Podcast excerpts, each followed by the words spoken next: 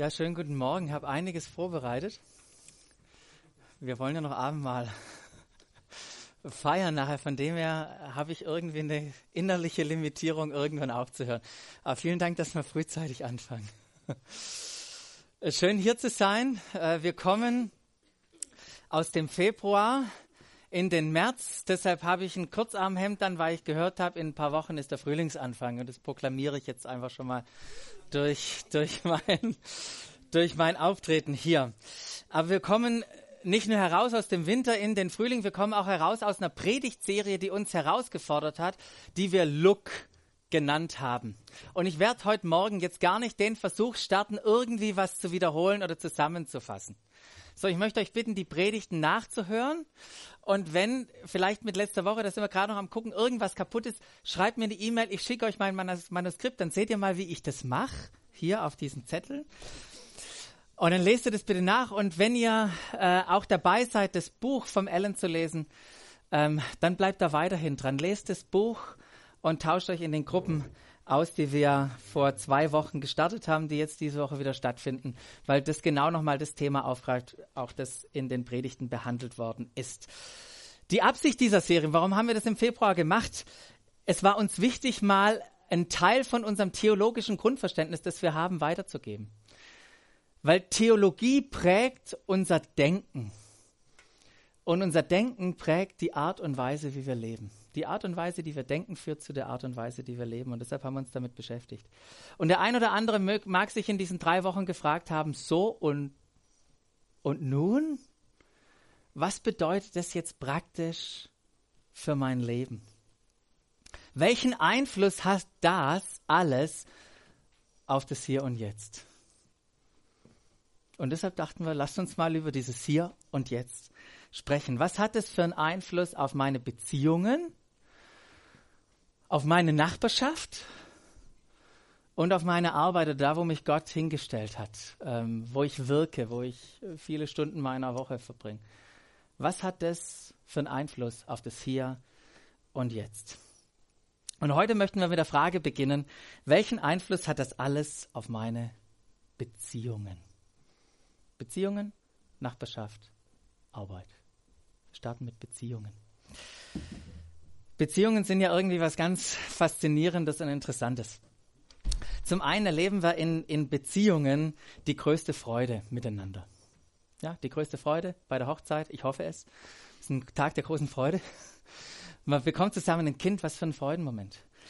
Ähm, Beziehungen, die geben unserem Leben Bedeutung und Erfüllung. Die Momente, die wir mit anderen genießen können.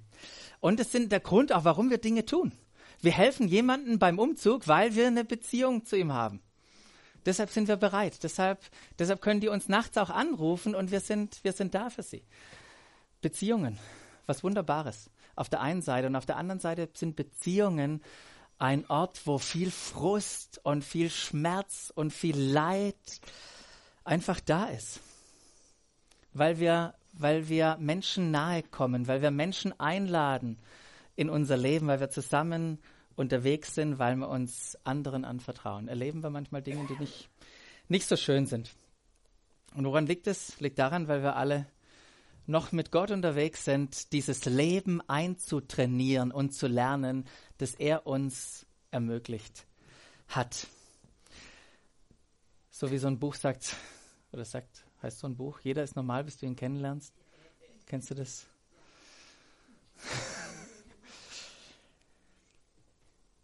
Und warum sehnen wir uns trotz dieses Schmerz, trotz dieses Leid, trotz dieser ganzen Frustration, die wir erleben können, warum sehnen wir uns nach Beziehungen? Warum sind Beziehungen uns wichtig? Gibt viel zu sagen, vielleicht drei Punkte ähm, und dann gehe ich da weiter. Gott möchte, dass wir das Gleiche erleben wie er. Ich glaube, das ist ein Grund, warum wir uns danach sehnen, weil er möchte, dass wir diese wunderbare Gemeinschaft, die er miteinander hat, dieser dreieinige Gott, er möchte, dass wir diese gleiche Gemeinschaft erleben. Deshalb sehnen wir uns nach Beziehungen. Wir sehnen uns nach Beziehungen, oder was zumindest in Beziehungen passiert. Ich weiß nicht, ob wir uns danach sehnen, aber in Beziehungen wird wirklich offenbar, was in uns drinsteckt. Ja, was für Motive wir haben, was unser Verhalten wirklich ist, welche Werte wir haben und Überzeugungen, ja, welches Weltbild in uns zugrunde legt, äh, liegt, das wird offenbar in Beziehungen miteinander.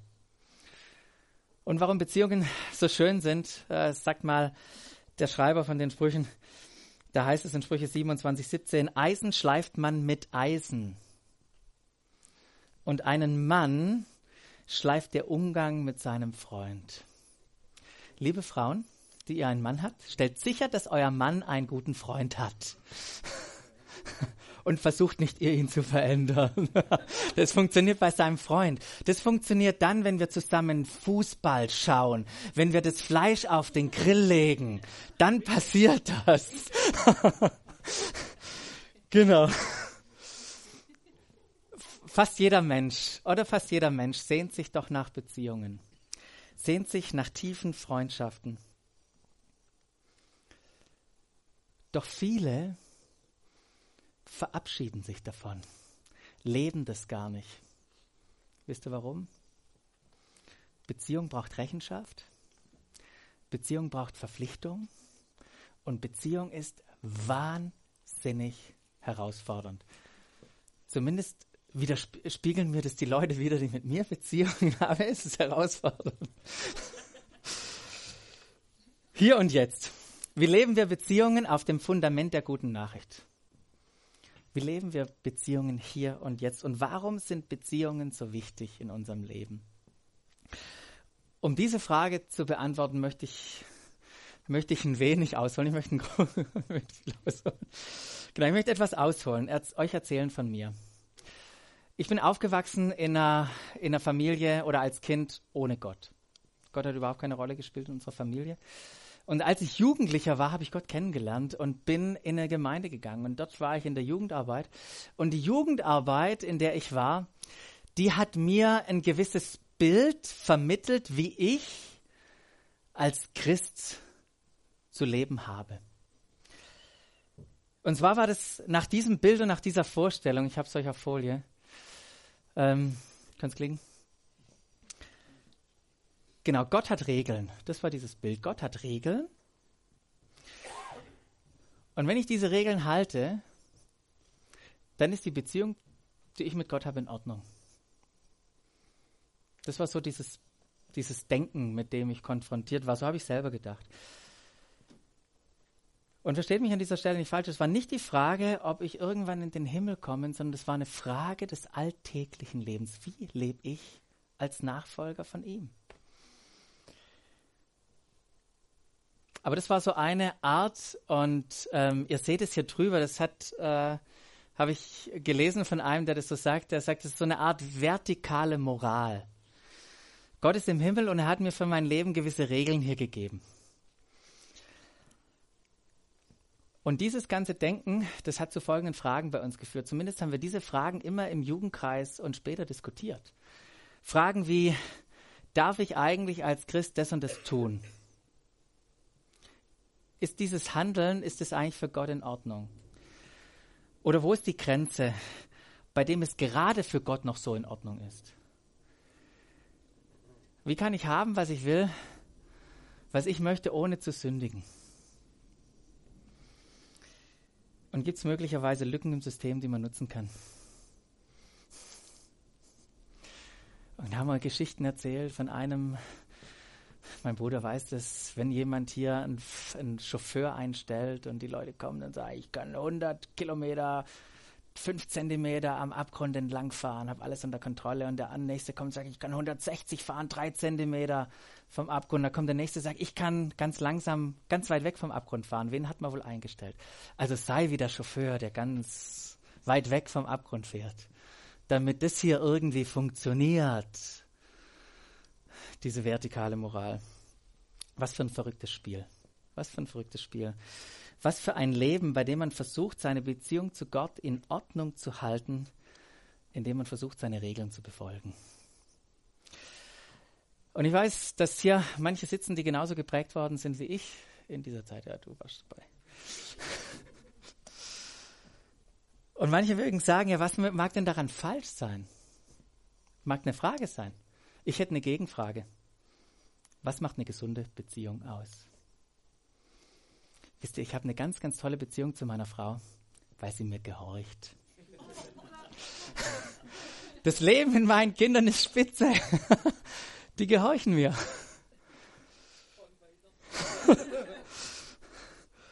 ja, kommt nachher mit Bring, zum Bring and Share. Ihr werdet sehen, dass das nicht stimmt. Gesunde Beziehungen sind auf etwas anderes aufgebaut. Zu, und zu oft in der Geschichte haben wir die Beziehung zu Gott reduziert auf ein, auf ein religiöses Verhalten. Und trotz des Kreuzes, trotz dem allem, was passiert sind, leben Menschen noch gedanklich in der Zeit, wo Gott so eine Vereinbarung mit seinem Volk hatte. Er hat ihnen damals, und ihr wisst es, über Mose zahlreiche Regeln, Gebote, Anweisungen und so weiter gegeben. Und ein paar von denen kennt ihr. Ein paar von denen kennt ihr. Die meisten zumindest kennen oder würden ganz gut abschneiden, wenn sie jetzt die zehn Gebote aufsagen müssten. Und über Jahrhunderte haben Menschen darüber gestritten, wie die Dinge denn auszulegen sind, debattiert darüber, was es beispielsweise bedeutet oder was, was richtig denn jetzt ist, wenn Gott sagt, haltet dieses, dieses Feiertagsgebot, drittes Gebot, haltet diesen Sabbat. Wie ist das jetzt richtig auszulegen? Wie stellen wir sicher, dass das hier funktioniert mit Gott?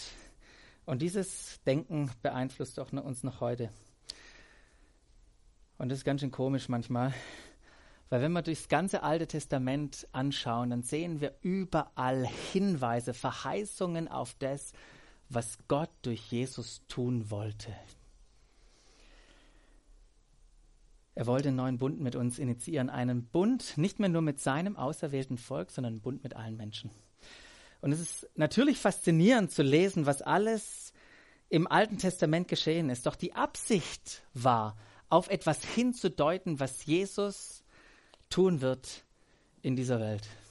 Und so wie Jesus dann auch auf die Welt kam, hat er den Menschen erzählt, was kommen wird. Durch seine Lehre, durch sein Handeln hat er sie vorbereitet auf die Zukunft. Er hat gesagt, ich werde eine unaufhaltsame Bewegung starten. Das ist seine Gemeinde, sind wir Teil davon. Er wird eine neue Vereinbarung, es wird einen neuen Bund mit den Menschen geben. Darin gibt es eine neue Ordnung, eine neue, neue Inhalte. Und es wird so radikal anders sein als alles, was die Welt bisher gesehen hat. Und wisst ihr was? Es wird nicht nur ein paar betreffen, nicht nur ein paar Auserwählte, es wird jeden einzelnen Menschen betreffen. Jesus hat diesen neuen Bund, den er mit uns initiieren, gestalten, schaffen wollte, mit uns gemacht hat, an so vielen Stellen hat er darüber gesprochen, hat ihn vorgestellt.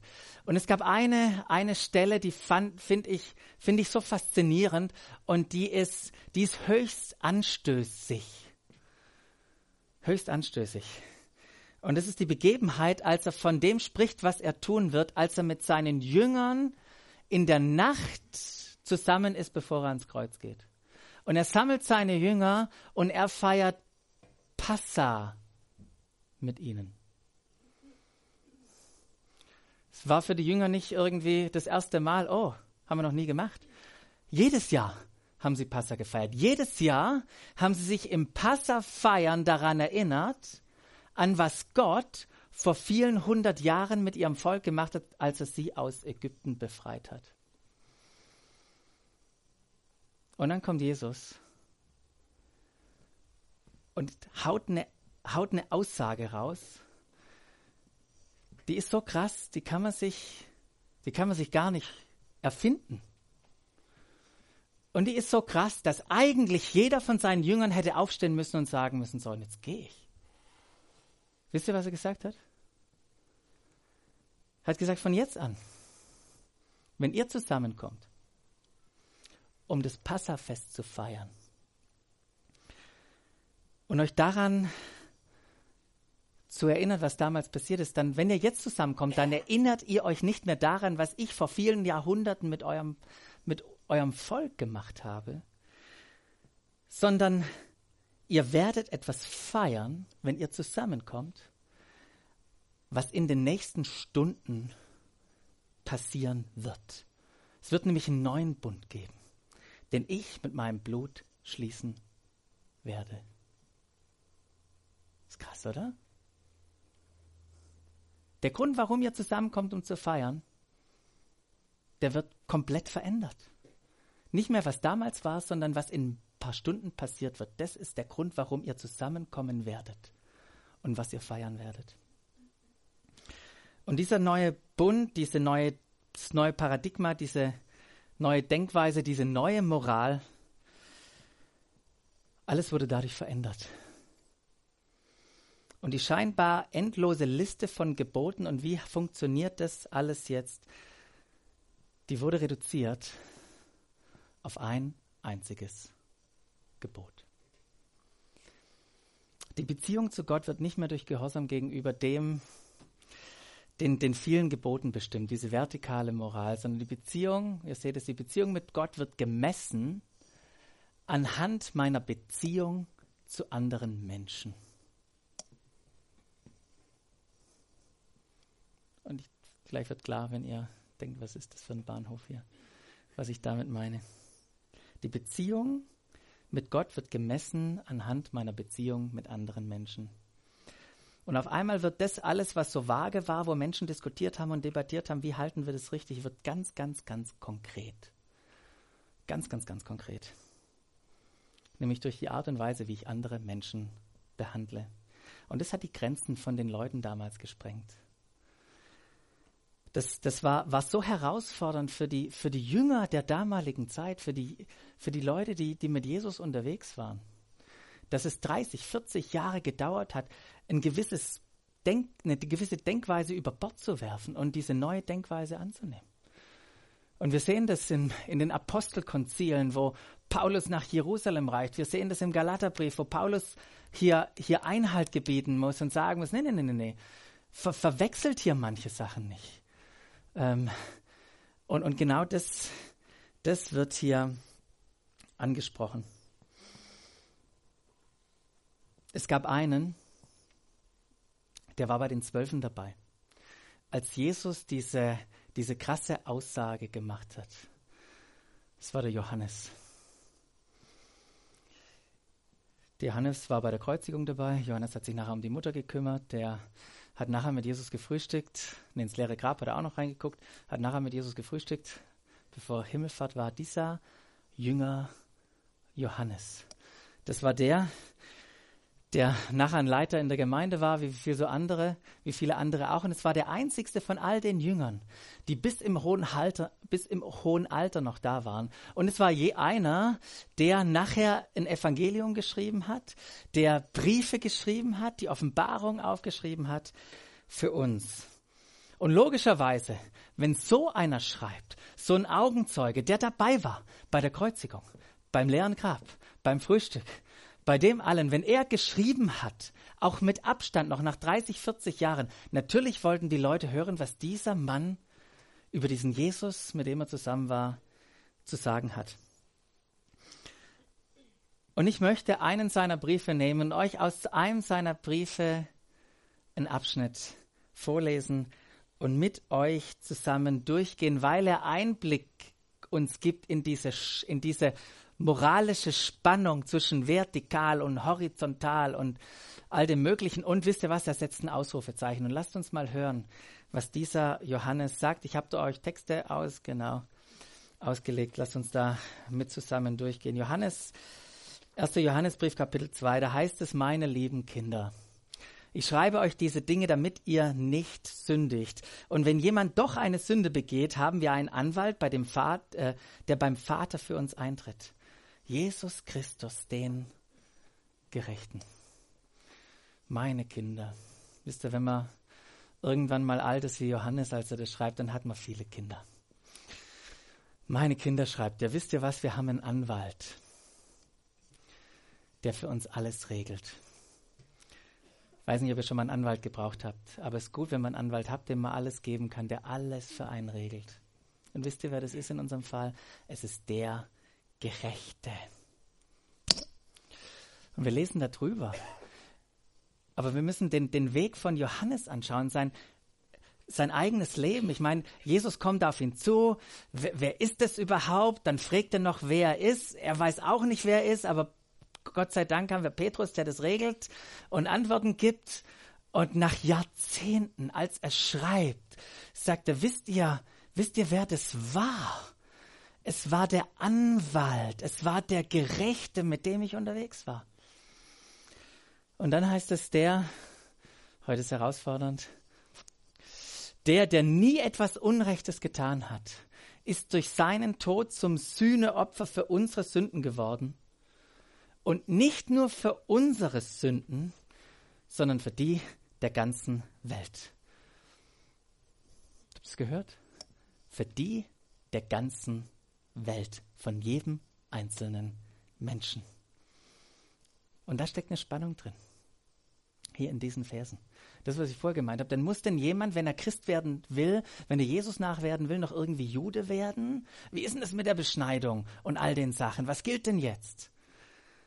Und Johannes sagt hier, wenn ich mich in diese Diskussion nochmal einmischen darf, die da stattfindet. Jesus ist für alle unsere Sünden, für jeden einzelnen Menschen gestorben.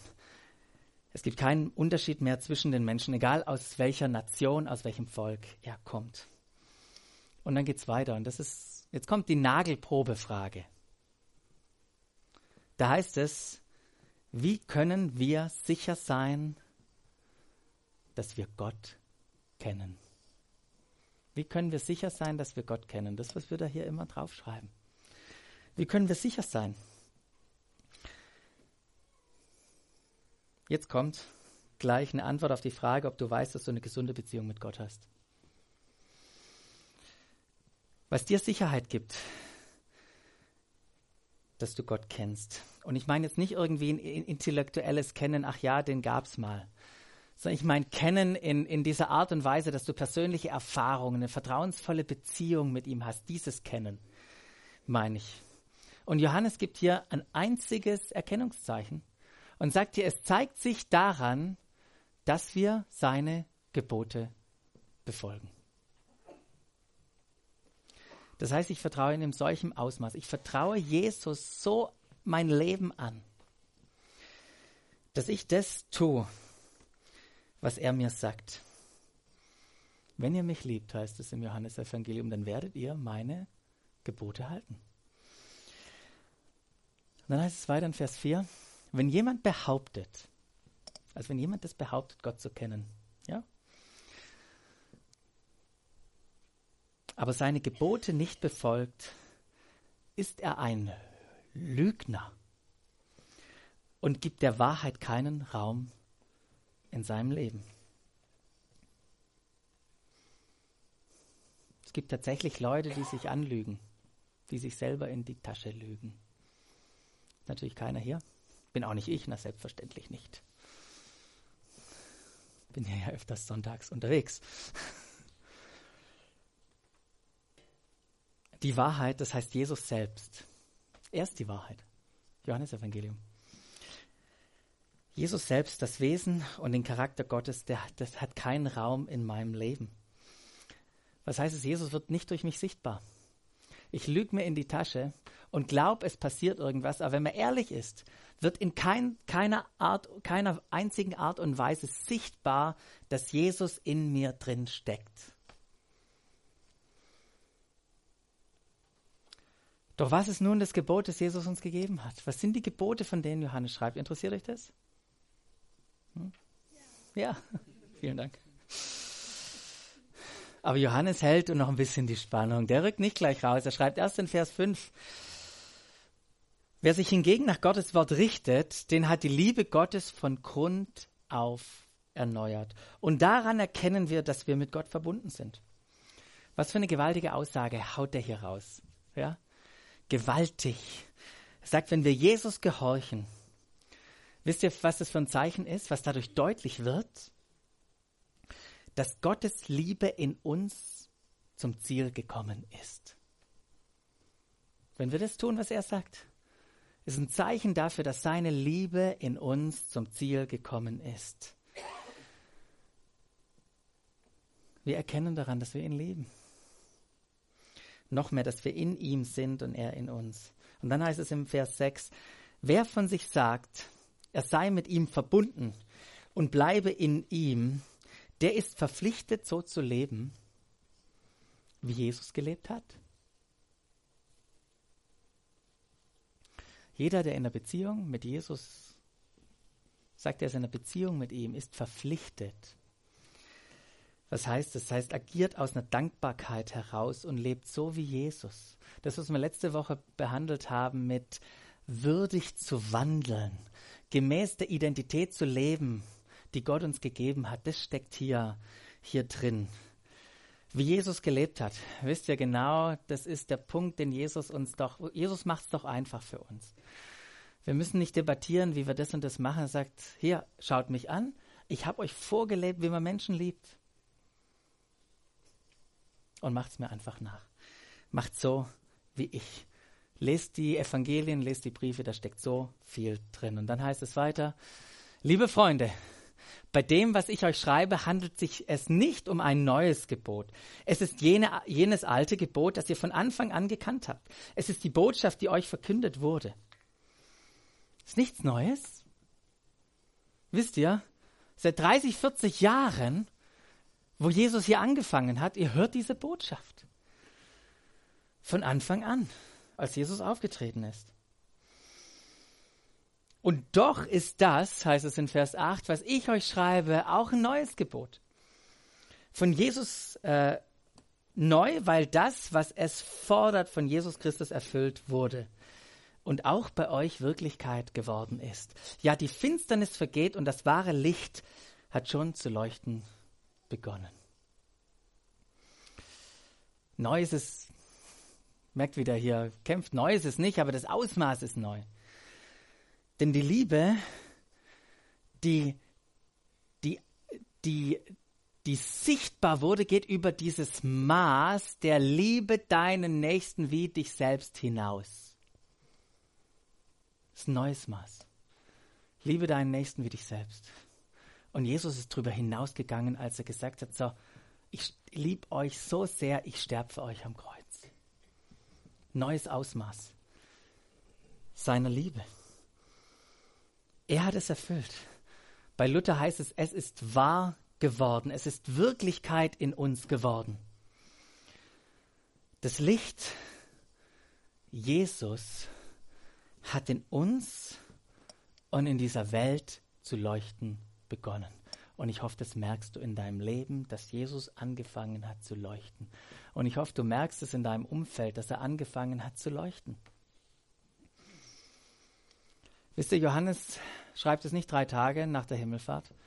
Johannes schreibt es 30, 40 Jahre nach, nach der Auferstehung. Als alter Mann blickt er zurück und muss feststellen, wow, wow, das funktioniert. Was Jesus hier begonnen hat, was er initiiert hat als Bewegung, das funktioniert. Ich sehe die Auswirkungen. Ich sehe das und, und das Bild, das hier drin steckt, ist, ich sehe das wie ein Sonnenaufgang, der aufgeht, wie die Sonne, die hervorkommt. Und man sieht auf einmal die Konturen, man sieht Dinge, die entstehen. Man sieht, wie das Licht, wie Jesus hervorbricht und die Dunkelheit und die Folgen von all dem Mist, dass Menschen wiederhergestellt werden, dass die Welt wiederhergestellt wird. Das sieht er, es funktioniert. Und so können wir das auch sehen. Und wir können sehen, ob wir persönlich Anteil daran haben, an dieser Entfaltung des Reiches Gottes. Es ist wahr bei uns geworden und wir dürfen selber Teil davon sein, es wahr werden zu lassen. Und so schreibt Johannes, macht es ganz konkret, wer behauptet im Licht zu leben, aber seinen Bruder und seine Schwester hasst, der lebt in Wirklichkeit immer noch in Finsternis.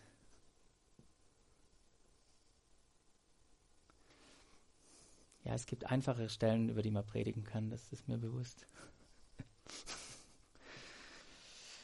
Wer behauptet, im Licht zu leben, aber seinen Bruder und seine Schwester hasst, der lebt in Wirklichkeit immer noch in Finsternis. Wisst ihr, dein Bruder, deine Schwester, das ist nicht nur hier der Bennett. Und ich muss es sagen, hier ist mein Bruder, gell? Und für den gilt es. Gilt auch für meine Schwester, es gilt für, es gilt für die, die Teil meiner geistlichen Familie sind. Es gilt für meinen Nachbarn, es gilt für die Stadt, die Menschen, die in meiner Stadt leben. Aber das ist ja auch eine harte Aussage, gell? Ich meine, hassen.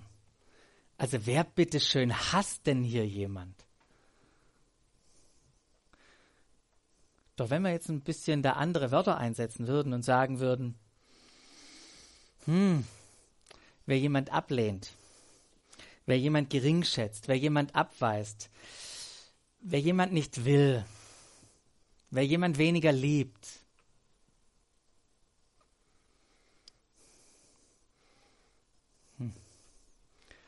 So, wenn du ins Flugzeug gehst, einsteigst,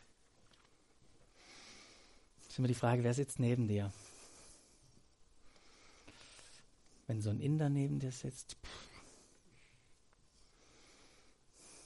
du steigst ins Flugzeug an, hm. fliegst von Afrika, sitzt so ein Afrikaner neben dir, hm. Was, was passiert dann? Was passiert in der Flüchtlingsdebatte mit uns? Und was passiert mit Leuten, die politisch AfD nah sind? Was passiert mit den Leuten? Oder was passiert mit uns, wenn wir die Leute anschauen? Dann müssen wir vielleicht schlucken, sagen, hm, hm. ganz schön harte Aussage. Und wisst ihr was, Jesus lässt hier keine Lücken zu. Egal, ob es ein Andersgläubiger ist, ob der von einer anderen Kultur kommt, nicht mal für deine Schwiegermutter gibt es eine Lücke.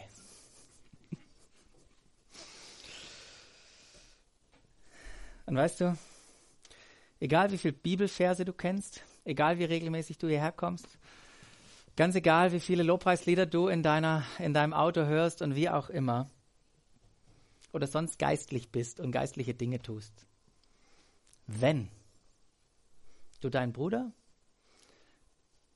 und deine Schwester nicht liebst, dann lebst du in der Dunkelheit.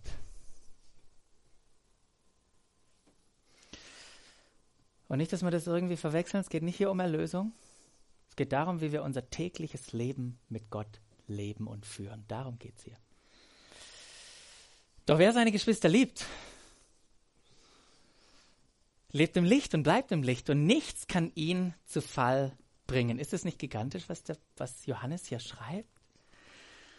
Wenn du das hinbekommst, die Menschen zu lieben, dann kann dich nichts zu Fall bringen.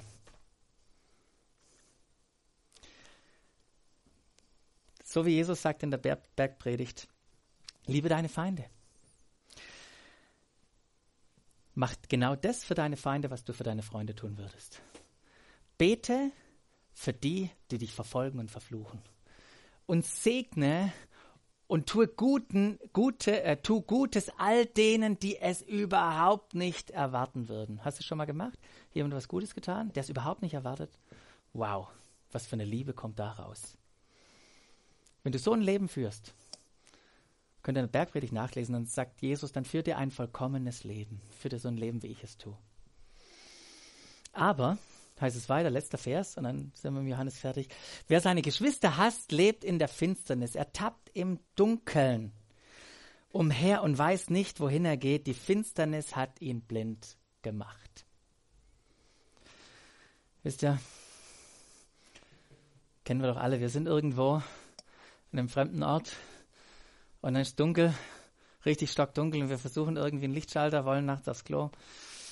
Sind ja nicht alle in dem Alter so nach so aufs Klo. Völlig orientierungslos.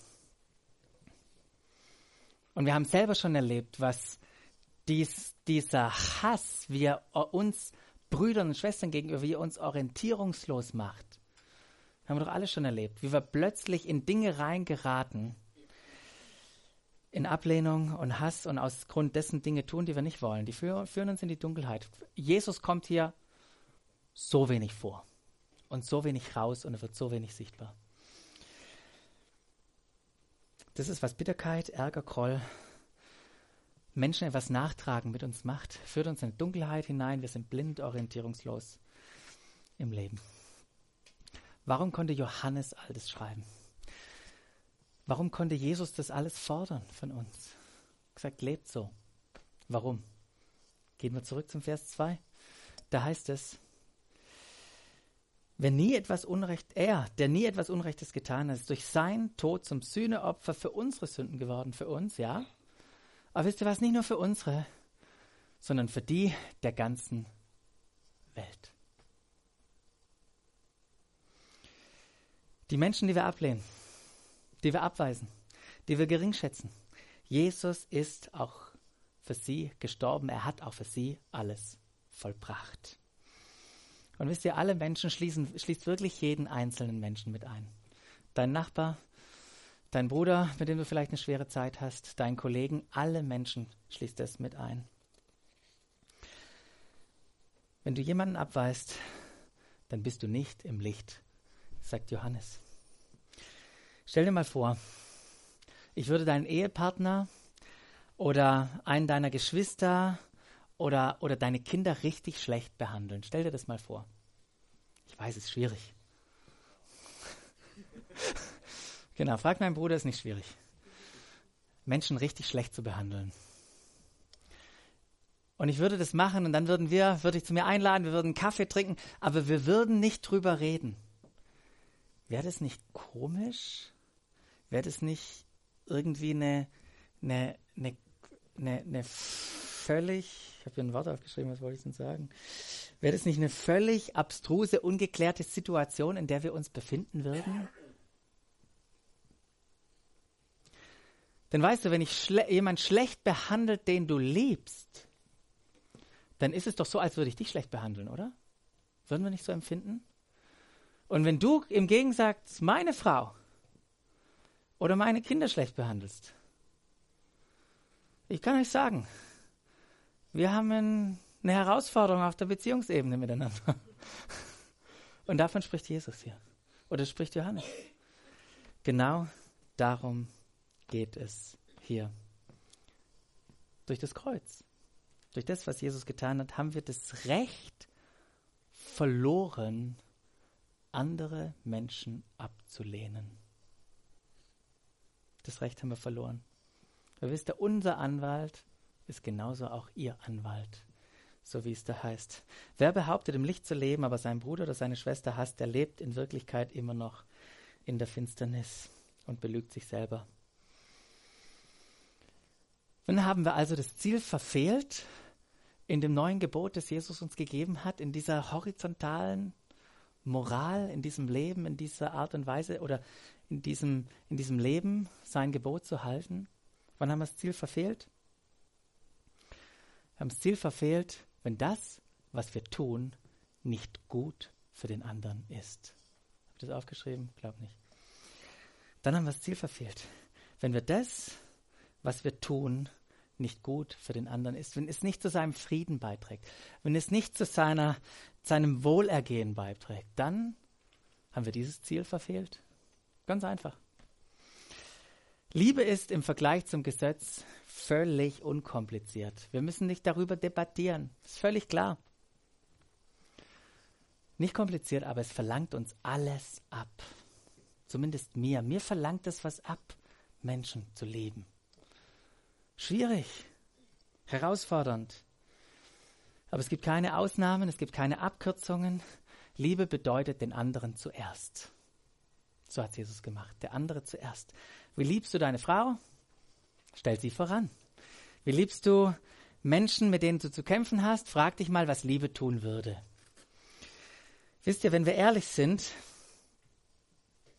dann ist es so schmerzhaft, eindeutig und klar, was die Liebe von uns will eindeutig. Und es hat lange gedauert und ich habe euch reingenommen in mein Leben, bis ich dieses, bis ich dieses, dieses, dieses Denken von dieser vertikalen Moral überwinden, überwindet habe und ich ablege und ich bin heute noch dabei, dieses neue Gebot aufzunehmen. Ich saß einmal, saß ich in einem Gottesdienst, 15 Jahre her. Da ging es um den verlorenen Sohn. Und dieser, dieser verlorene Sohn, der wollte irgendwie diese Beziehung zum Vater wiederherstellen. Und er wusste, irgendwie geht's nicht. Ich habe völlig versagt. Aber wenigstens will ich jetzt durch mein Verhalten einigermaßen in Ordnung sein. Will ich, will ich irgendwie gucken, dass ich hier als Tagelöhner arbeiten kann. wenigstens in Zukunft mich richtig verhalten nach all dem Müll und dem Schlamassel, den ich begangen habe. Und sein Vater hatte eine völlig andere Sichtweise wie er. Dem Vater ging es nicht um irgendwie eine vertikale Moral, hast du alles richtig gemacht. Wisst ihr, was, was der Vater gesagt hat? Junge, Junge, Junge, du hast vergessen, wer du bist. Dem Vater ging es um Identität. Ging es nicht um irgendein Verhalten. Der Sohn hat vergessen, wer er war. Und es hat total zu mir gesprochen. Nicht irgendwie, okay, was kann ich tun, um gerade noch in Ordnung zu mir zu leben, sondern es geht nicht irgendwie alles richtig zu machen. Es geht darum, in der Identität zu leben und die zu erkennen, wer wir, die wir haben und wer wir sind. So wie der ältere Sohn. Gleiches Gleichnis. Können wir nicht alles richtig machen? Wir können unser Leben ähm, oder wir können so tun wie er und versuchen, alles richtig zu machen. Doch am Ende musste auch er feststellen, dass es alles nichts bringt, wenn wir nicht die Liebe zum Bruder haben, weil genau das war sein Problem. Was, jetzt wird was geschlachtet für den? Jetzt soll ich den lieben?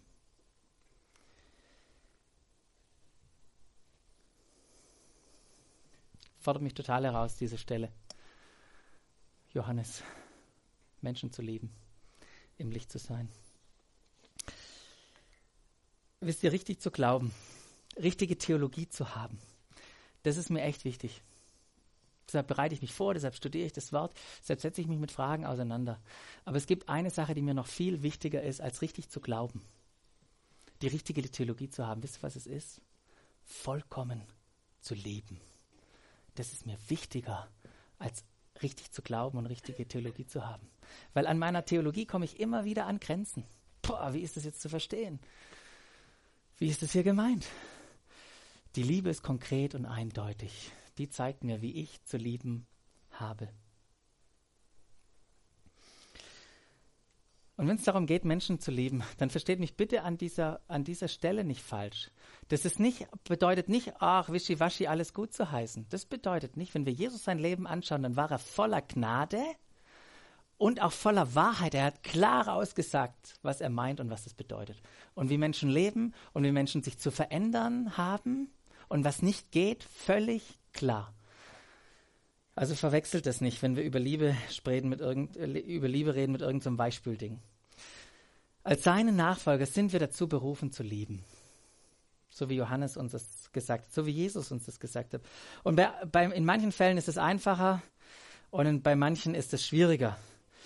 Doch diese Liebe hier und jetzt in unseren Beziehungen, das, die hat das Potenzial, die Welt zu verändern. Hier und jetzt. So zu leben hat das Potenzial, deine Welt hier und jetzt völlig anders zu gestalten. Und mit diesem Thema Beziehung leben, weil das so ein wichtiges und weil das so, so herausfordert, wollen wir uns irgend, nicht irgendwann, wollen wir uns nach Ostern noch viel, viel detaillierter mit beschäftigen. All das, was ich jetzt nur angerissen habe als Prinzip, wollen wir uns viel tiefer beschäftigen. Und die Gemeinschaftstage, die wir dann danach haben, die sind ein wunderbares Trainingsfeld, um herauszufinden, wie es mit unserer Liebe bezüglich zueinander steht. Also herzliche Einladung, dabei zu sein. Ich möchte mit einer Bibelstelle enden, die im 2. Korinther 5 steht. Da heißt es, Wunderbare Bibelstelle, gigantisch. Die, die kommt noch öfters nach Ostern. Da heißt es, bei allem ist das, was uns antreibt, sagt Paulus. Bei allem ist das, was uns antreibt, die Liebe von Christus. Wir sind nämlich überzeugt, wenn einer für alle gestorben ist, dann sind alle gestorben. Und er ist deshalb für alle gestorben, damit die, die leben, nicht mehr länger für sich selbst leben, sondern für den, der für sie gestorben und zu neuem Leben erweckt worden ist. Wow. Daher, wegen diesem Vers, weil einer für alle gestorben ist und damit alle. Daher beurteilen wir jetzt niemanden mehr nach rein menschlichen Maßstäben. Früher haben wir sogar Christus so beurteilt, schreibt der Paulus. Ich war dabei, habe sein Leben angeguckt, habt ihr alles richtig gemacht, moralische oder vertikale Moral. Was hat er alles am Sabbat gemacht? Wir haben Jesus so beurteilt. Heute tun wir das nicht mehr, sagt Paulus. Wir beurteilen ihn völlig anders. Sagt es, vielmehr wissen wir, wenn jemand zu Christus gehört, ist er eine neue Schöpfung. Das Alte ist vergangen, etwas ganz Neues hat begonnen. Das alles ist Gottes Werk. Hat er nicht selber gemacht, muss ich nicht selber rühmen, das ist Gottes Werk.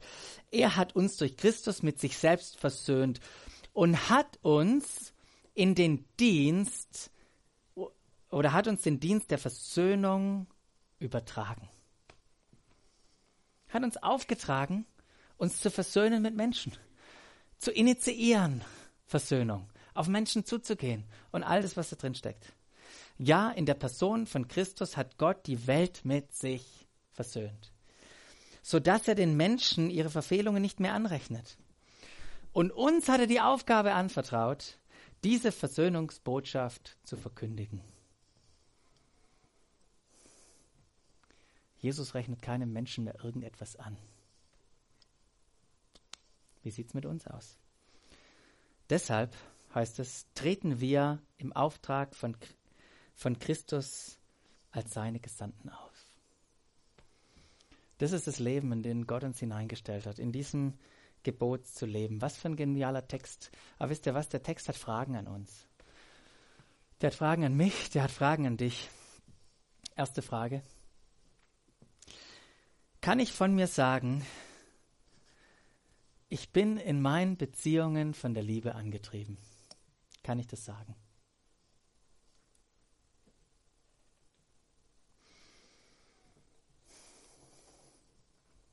Das ist eine Frage an unsere Moral. Wo stecken wir da drin? Und versuche jetzt nicht irgendwie eine Verantwortung auf Gott abzuschieben. Ja, weißt du, Basti, aber Gott hat mir noch nicht die Liebe für diesen Menschen gegeben. Nicht, was die Bibel sagt. Wisst ihr was? Gott hat seine vollkommene Liebe in dein Herz durch den Heiligen Geist ausgegossen. Lest mal Römer 5,5. Mir geht es auch manchmal so, dass ich sie suchen muss und gucke, wo ist die jetzt hin? Es liegt nicht daran, dass Gott sie nicht gegeben hat. Zweitens sehe ich Menschen, sehe ich Menschen in einer neuen Art und Weise. Wenn einer für alle gestorben ist, sind alle gestorben. Da beurteilen wir jetzt niemanden mehr nach rein menschlichen Maßstäben.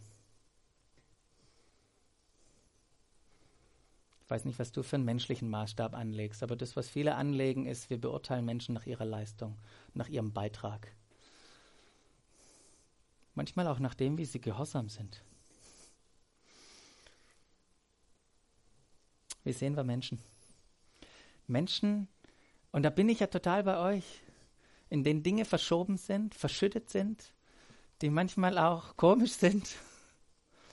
Aber habe ich die Augen Gottes? Liebe ich diese Menschen so bedingungslos, wie er das tat? Und die dritte Frage, vergebe ich gerne, weil mir vergeben wurde? Oder stolpere ich noch oft über falsche Vorstellungen in diesem Thema, dass, ja, weißt du, solange ich noch nicht so fühle, das so schwierig? Weiß nicht, ob es so schwierig ist. Oder weißt du, solange er sich noch nicht entschuldigt hat, kann ich ihm ja auch keine Vergebung zusprechen.